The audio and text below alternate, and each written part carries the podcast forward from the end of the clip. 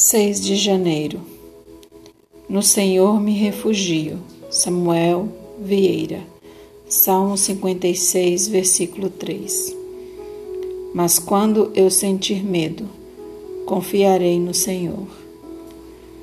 O Salmo 11 começa com a declaração: No Senhor me refugio, que seria corriqueira, não fosse seguida pela interrogação subsequente que pontua: Como dizeis, pois, a minha alma, foge como pássaro para o teu monte?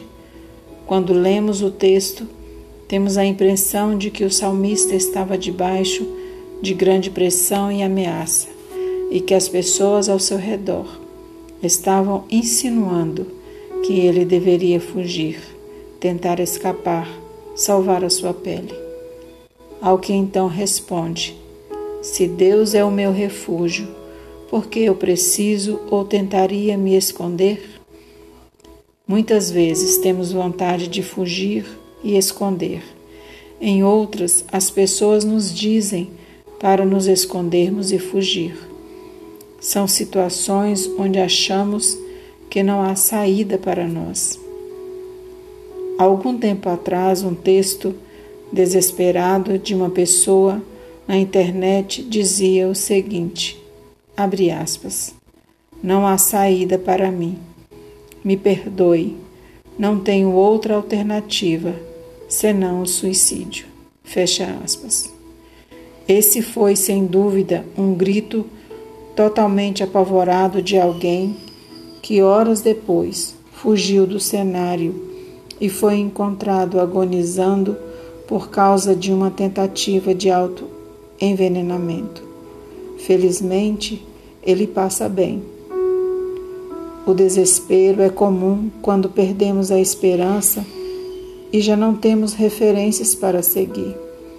No texto do salmista, temos a impressão de que as pessoas ao seu redor estão angustiadas com um cenário catastrófico.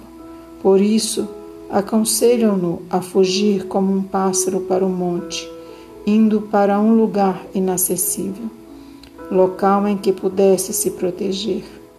Entretanto, é com confiança que ele afirma: No Senhor me refugio. Ou seja, não é preciso se esconder e nem fugir. E assim é com cada um de nós, confiando em Deus é certo que as coisas vão se normalizar. Elas vão voltar ao seu devido lugar. Oração. Obrigado, Senhor, porque podemos nos refugiar em Ti.